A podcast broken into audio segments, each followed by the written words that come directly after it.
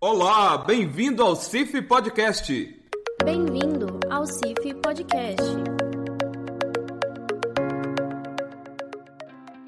Ei, pessoal, sejam muito bem-vindos ao CIF Podcast. Eu sou Júlio Sar, coordenador operacional do GT Qualidade, e hoje estamos de volta ao Floresta em Foco, série criada para falarmos sobre a aplicação da qualidade no nosso setor florestal.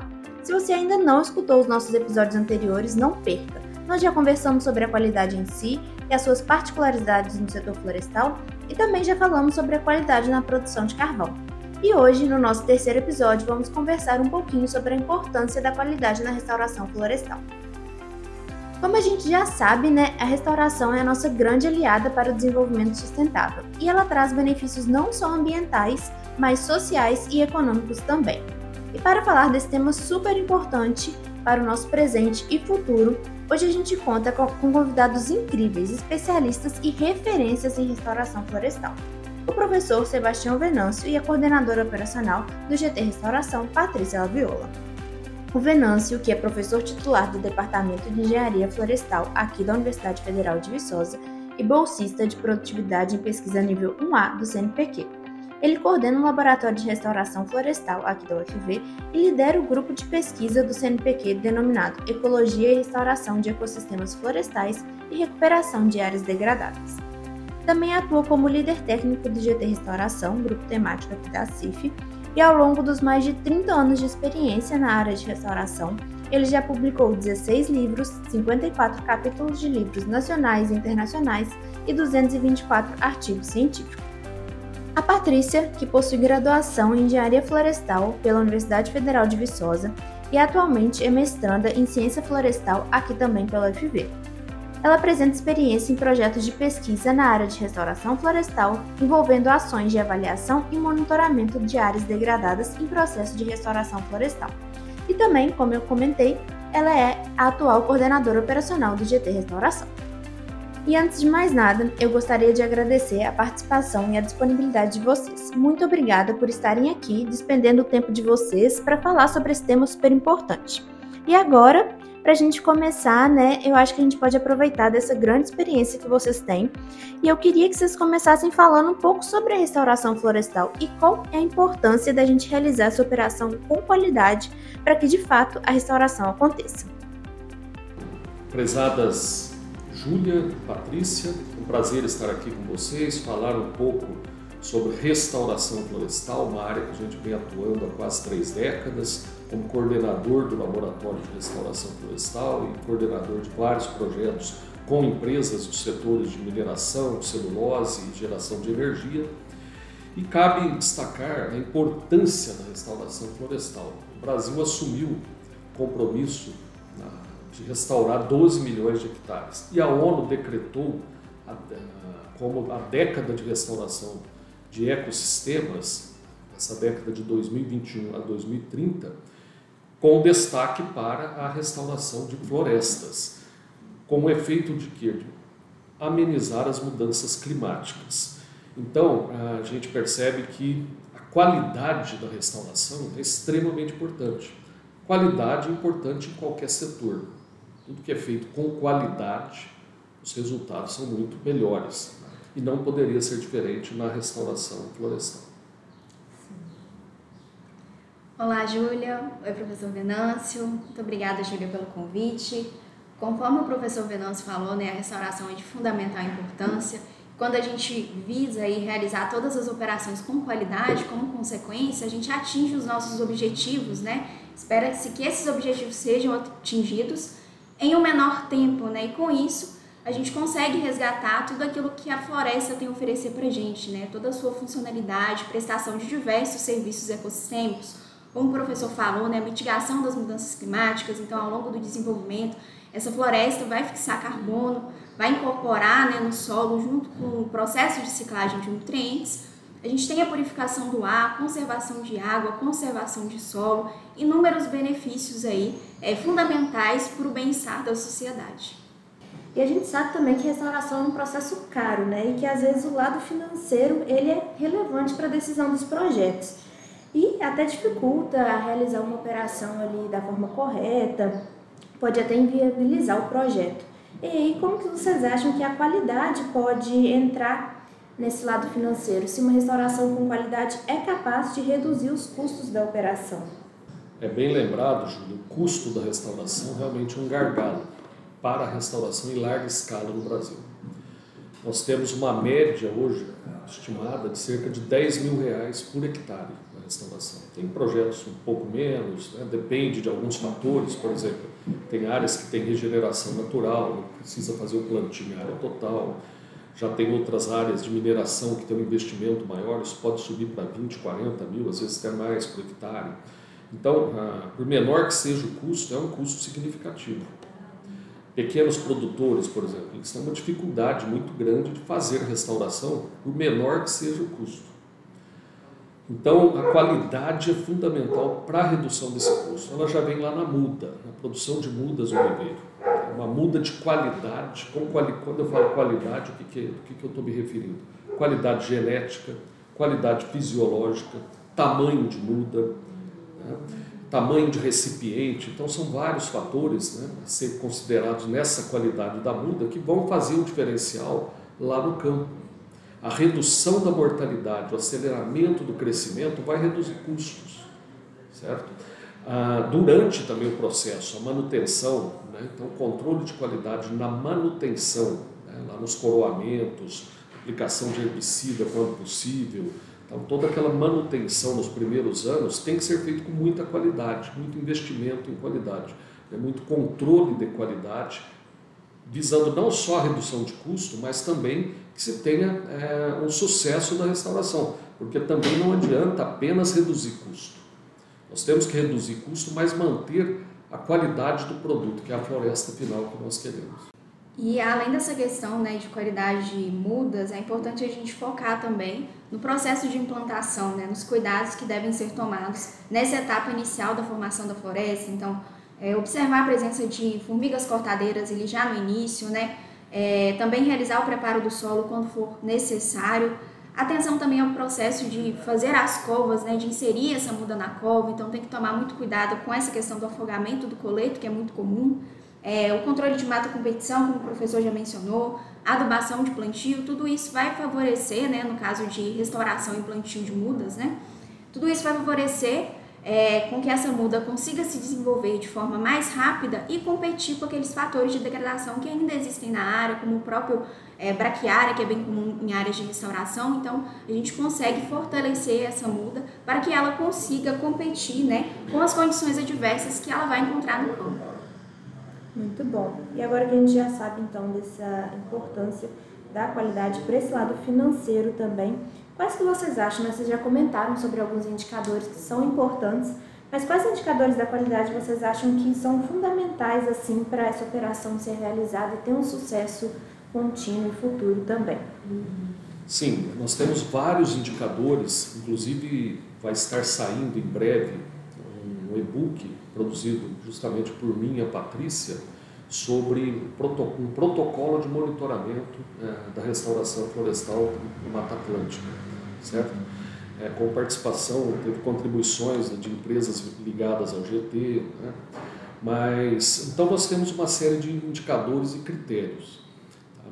Dentre eles, a gente pode destacar, né? nós temos alguns grupos de indicadores, indicadores vegetativos, indicadores de fauna, indicadores de solo, então, tem uma série de, de indicadores possíveis. Né?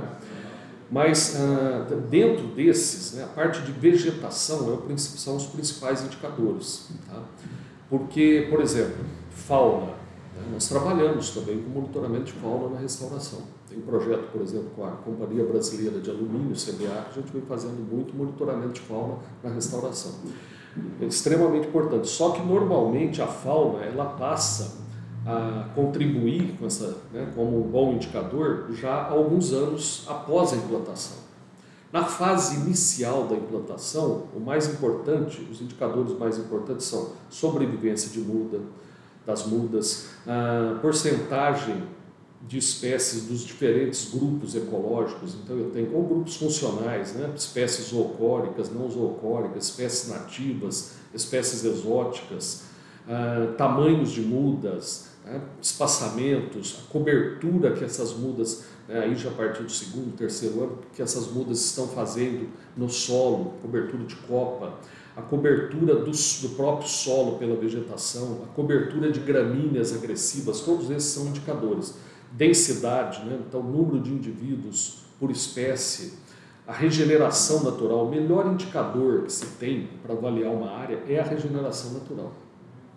É claro que bem no início, no primeiro semestre, você muitas vezes não tem regeneração natural. Você está numa área de pasto que teve plantio de mudas, isso vai ocorrer ao longo do tempo. Mas a partir de um, dois, três anos, a regeneração natural passa a ser o principal indicador, porque ela é o produto de todos os outros. Não é verdade? Ela expressa a saúde do ecossistema.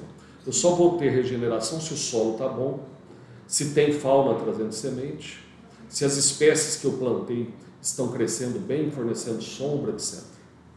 E professor, você acha que esses indicadores, todos que você comentou, tem um parâmetro para eles? Tem um parâmetro definido, igual a gente muitas vezes tem para os monocultivos, ou ainda ele é mais subjetivo ali, dependendo da pessoa que está avaliando, ou se tem um padrão estabelecido? Sim, tem padrões, né? São, a gente chama de os critérios ali dos indicadores, né? É, nós temos, por exemplo, tabelas Tá? Inclusive no nosso protocolo vai, nós estamos apresentando tabelas onde você quantifica, né? então a pessoa vai ao campo, né? quantifica lá quantas espécies tem plantadas, ah, isso aí tem um, uma escala de valores para ver se está atendendo aqueles, aqueles critérios. Né? Uhum. É, por exemplo, cobertura de gramíneas em porcentagem, tem como avaliar isso, né? então são critérios bem objetivos. Isso, outra questão também que é importante ser observada é o número de espécies presentes na área também, né? É verificar se existe alguma espécie exótica invasora. É, a gente tem, não só além das, das gramíneas, a gente tem espécies arbustivas e arbóreas também que, que podem apresentar essa característica, então é importante já remover ele nos primeiros anos. Então, o ideal é que esse número né, por hectare seja zero, a gente precisa buscar isso é, ao longo do desenvolvimento da área, como o próprio professor já mencionou também, a questão do número de espécies zoocóricas, que é um indicador bem interessante, porque a gente vai ver é, que essa área, no início, ela já vai estar promovendo uma atração, uma atratividade à fauna. Né? Muitas vezes essas áreas, no início do processo de restauração, são pouco atrativas à visitação da fauna, então inserir essas espécies zoocóricas é muito interessante, então é um bom indicador para a gente avaliar também. Muito bacana, pessoal. É muito importante né, que tudo isso seja real, realmente realizado da, da forma correta. E a gente vê que no setor florestal em geral a gente está com muitos avanços. Então a gente está conseguindo usar mais imagens de satélite, é, a gente consegue fazer talvez um monitoramento ali, às vezes remoto. E como que isso hoje está sendo aplicado na restauração florestal? Quais são as inovações que a gente tem? A gente sabe também né, que no laboratório vocês têm desenvolvido muitos projetos com as empresas voltados para esse lado também. E aí, se vocês puderem falar um pouquinho dessas novidades aí que estão chegando. Sim, é, existem várias uh, novidades, inovações na área de restauração florestal. Uma delas, como você mencionou, é a, o monitoramento através de imagens. Já orientei algumas teses nesse sentido, mas não só imagens de satélite, mas hoje de drones também. Né? Então, o drone está ganhando uma, uma, importância muito grande nesse, nesse setor. Tá? É, um dos gargalos que se tem, por exemplo, com imagens, a gente consegue ver, por exemplo, cobertura de copas, quantificar espécies invasoras, que elas são geralmente muito diferentes das demais, é, ver, por exemplo, falhas né, no, no, nos plantios, tá? cobertura do solo. Agora, um dos gargalos é a dificuldade que se tem pra, com imagens né, para fazer. que eu quero mostrar é o seguinte: as imagens não substituem o campo, elas complementam. Uhum. Né? Porque você não consegue ainda, né, já avançou muito, mas não consegue, por exemplo, quantificar com muita precisão a riqueza de espécies de uma área identificar as espécies, porque uma coisa é você trabalhar com poucas espécies. Hoje a gente fala em restauração, se usa 80, 100, às vezes 120 espécies. Né? É muito difícil é, definir aí protocolos de identificação dessas espécies com imagens. Isso está avançando.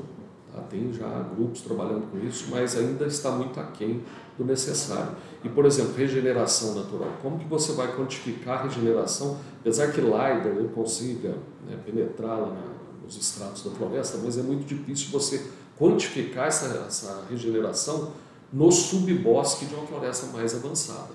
Tá? Uhum. Mas vem avançando. Agora, outros avanços que se tem, por exemplo, no, do nosso laboratório, por exemplo, algumas inovações, nós desenvolvemos com a CBA, Companhia Brasileira de Alumínio, a técnica do plantio de mudas altas. Eles já plantaram mais de 90 mil mudas na região aqui de, da Zona da Mata, em áreas de compensação à mineração de bauxita. Não só de compensação, mas em algumas áreas mineradas também. Então isso é uma inovação, são mudas, enquanto se usa, geralmente mudas de 30 centímetros, 40, e fica aquela briga eterna com a braquiária de vários anos, né? É, as mudas altas que se tem usado ali, né, que nós desenvolvemos com essa parceria, são mudas de um metro e meio a três de altura. Então tem mudas de três metros de altura, que já chegam no campo muitas com flores e frutos. Cresce rápido, escapa da competição com a, com a braquiária. Então, apesar do custo inicial dessa muda ser maior que uma muda convencional, ela ganha na falta de, depois de redução de manutenção. Praticamente é só plantio. Né? E atratividade à fauna, fechamento de copa muito rápido. Né? Então é uma inovação. Lá na CMPC, Celulose Rio Grandense, no Rio Grande do Sul, nós também fizemos várias inovações com restauração em áreas com problemas, APPs com problemas de entrada de gado e cavalo, gado bovino e cavalos, de terceiros. Né? As pessoas colocavam, eles têm muitos hortos florestais no estado e fica difícil ter alguém lá controlando o tempo todo. Cercar as APPs não resolveu, as pessoas iam lá, rompiam a cerca e colocavam os animais ali dentro. Esse é um problema comum em várias regiões do Brasil, não só lá na CNPC. E aí né, nós desenvolvemos núcleos de mudas, nós avaliando as áreas, nós vimos que haviam espécies que esses animais não comiam não danificavam, não comiam. Chamamos de espécies tolerantes. Geralmente são espécies ou são tóxicas, ou, ou elas têm um látex, ou têm espinhos, elas têm algum mecanismo de defesa. E aí essas, plantamos esses núcleos com essas espécies e também núcleos cercados. E deu muito, muito resultado muito bom. Nós tivemos, eu vou sempre lá, que a gente tem uma parceria desde 2011, mas a última reunião do GT, né, nosso GT de restauração, foi lá na CNPC e nós tivemos, Patrícia participou também, oportunidade de visitar um dos primeiros hortos que foram plantados dessa forma e hoje tem uma floresta totalmente coberta. E tem várias outras inovações que, que vêm se fazendo. Por exemplo, bola de sementes. Desenvolvemos lá no laboratório a técnica de bolas de sementes. Foi utilizado pela primeira vez junto a, com rejeito de minério de ferro lá em Mariana. Nós trouxemos, fizemos as bolas com rejeito ficou, foi muito bom porque mostrou que o rejeito não impede a germinação. Germinou muito bem. Estamos agora implantando no campo e estamos desenvolvendo também as bolas de sementes, uma outra tese, com a CBA, com o rejeito de mineração de bauxita. Rejeito e também topsoil, é, é, solo reconstituído, né? o, o tecnossolo, né? com, com seria o rejeito de, de bauxita mais uh, composto orgânico, né, algum material orgânico, e dando resultado muito bom em nível de viveiro. Estamos começando a implantar no campo agora. E uma das formas né, de ficar por dentro de todas essas novidades é estar tá participando do nosso GT Restauração, né? Vale destacar mais uma vez que o professor Venâncio é o nosso líder técnico, a gente conta uma grande proximidade com o Laboratório de Restauração Florestal e em todas as nossas reuniões a gente sempre busca discutir temas né, que tragam inovação, que tragam novidades para a restauração florestal. Nosso último meeting, inclusive, foi sobre o uso de drones na restauração, então a gente falou sobre semeadura direta, a gente falou sobre o monitoramento com drones, falamos inclusive sobre, né, como o professor falou, a, é, esses estudos iniciais com possibilidade de reconhecer espécies em campo. Então a gente sempre está por dentro dessas questões e temos aí a parceria de grandes empresas que praticam a restauração florestal, então a gente tem muito compartilhamento de experiências e a gente sabe o que, que cada uma está fazendo e busca evoluir em conjunto. É só complementando, né, uma outra inovação que nós fizemos foi uh, um projeto com a, a Vale, em Brumadinho.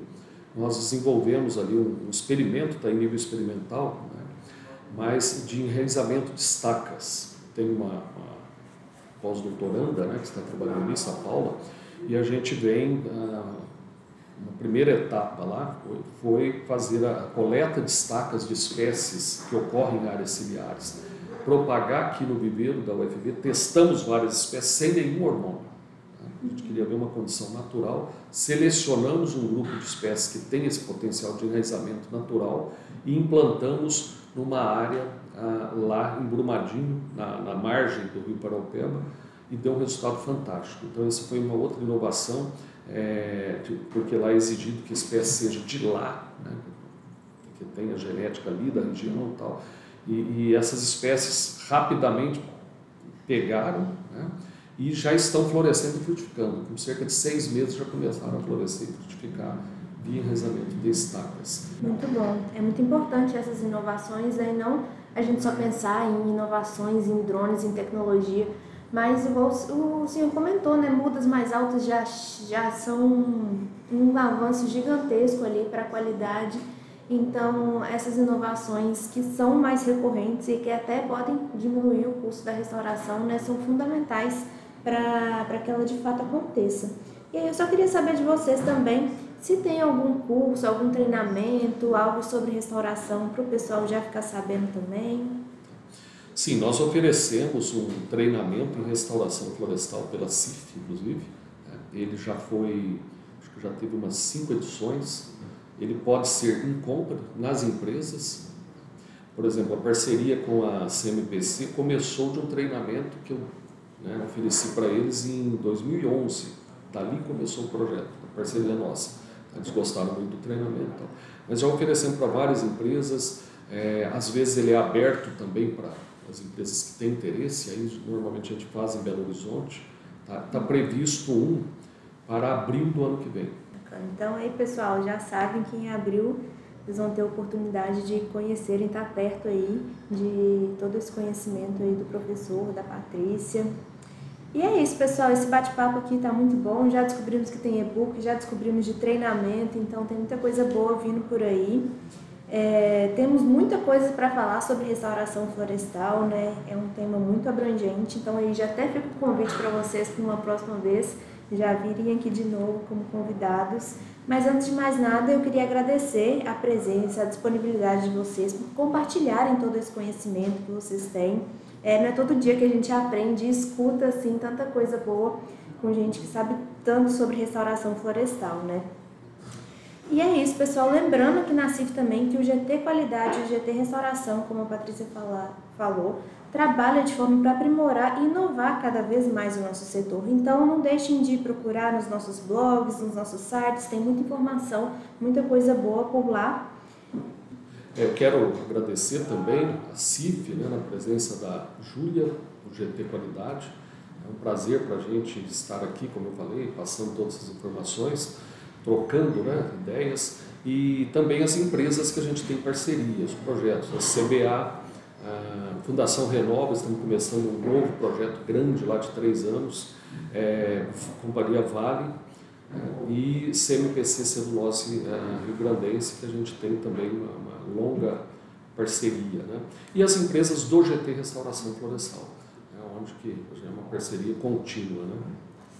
Obrigada, Júlia, pelo convite. A gente fica à disposição para participar de mais podcasts, porque o assunto restauração tem muita coisa que a gente pode discutir, né? Então a gente fica à disposição. Obrigada. Beleza, vou cobrar e já podemos marcar o próximo. E é isso. Obrigada pela presença de vocês e logo mais a gente volta com mais um podcast da nossa série Floresta em Foco. Espero vocês no próximo e tchauzinho!